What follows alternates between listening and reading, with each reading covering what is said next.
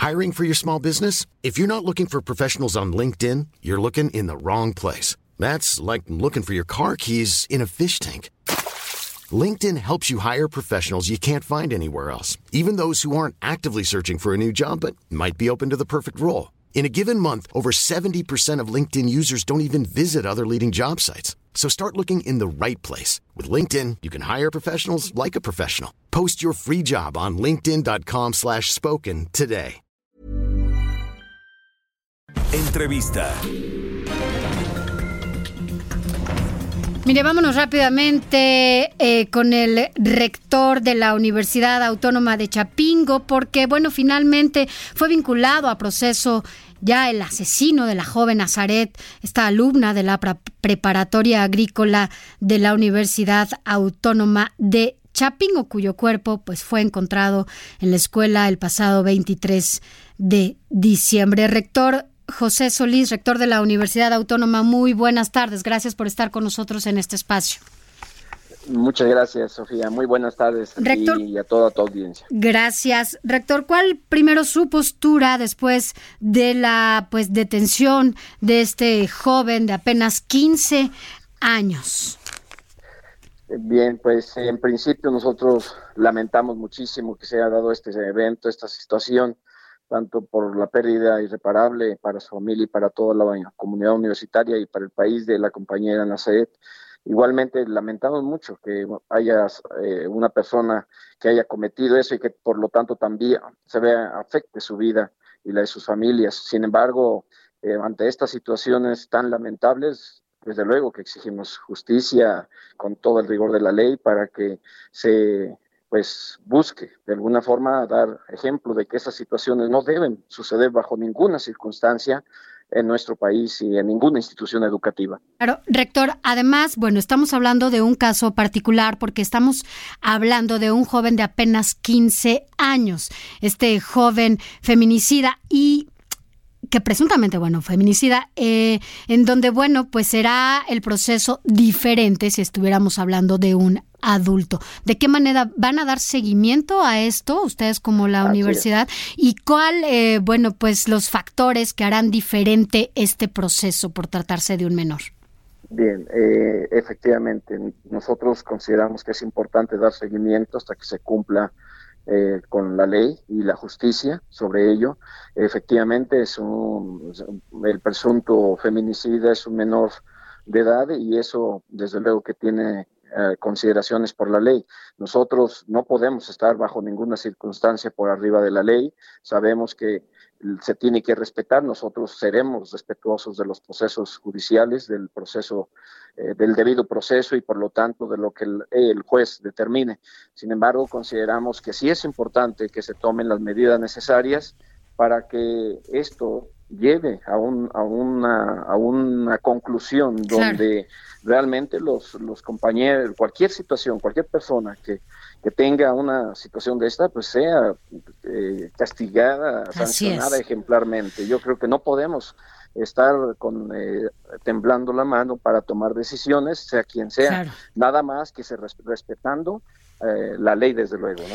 Ahora, rector, por otro lado, sí es importante preguntarle sobre esta situación eh, de seguridad que se vive en la Universidad de Chapingo, sobre todo porque los alumnos han alzado la voz y han manifestado que se sienten vulnerables ante la situación de inseguridad que se vive al interior de estas instalaciones.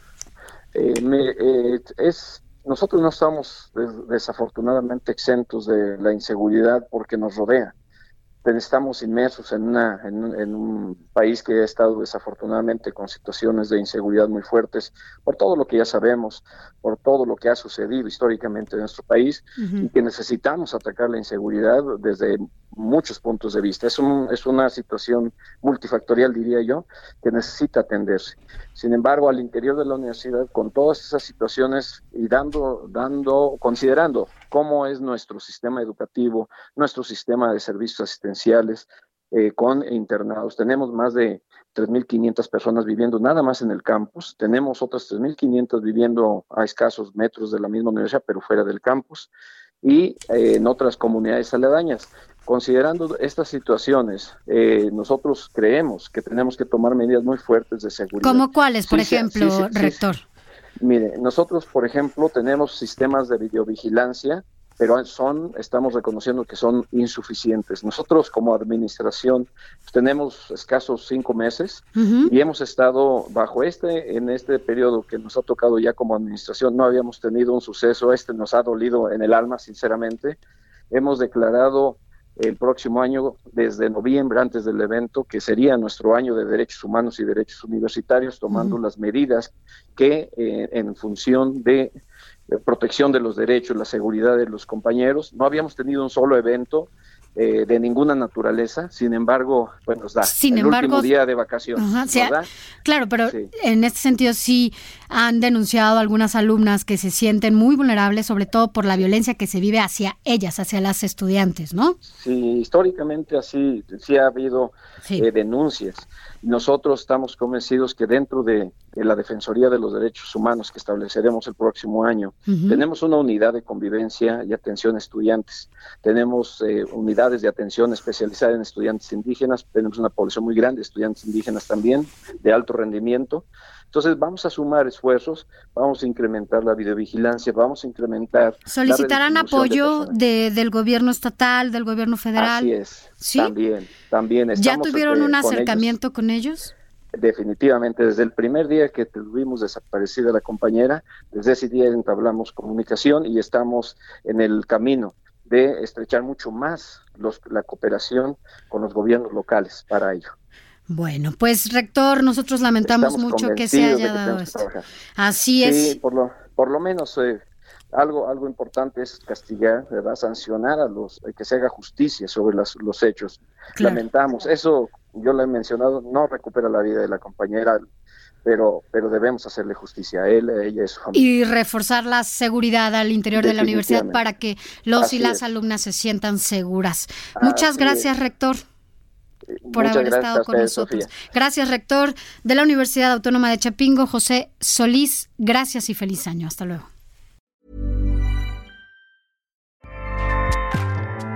ACAST powers the world's best podcasts.